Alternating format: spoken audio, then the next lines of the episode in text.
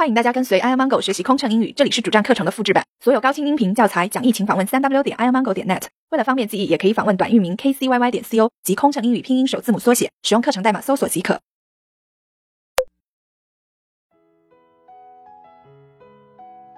Passenger reception and seat arrangement，迎接乘客和安排座位。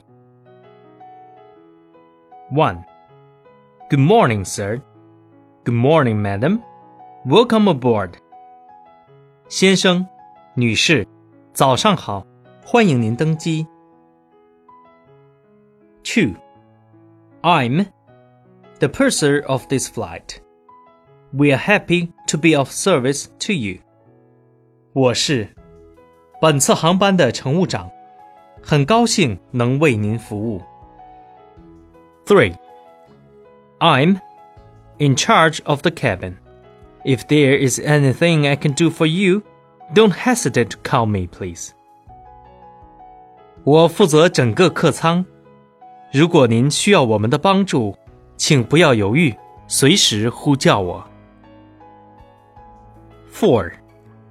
May I see your boarding pass, please? 可以看看您的登机牌吗？Five. What's your seat number? 您的座位号是多少？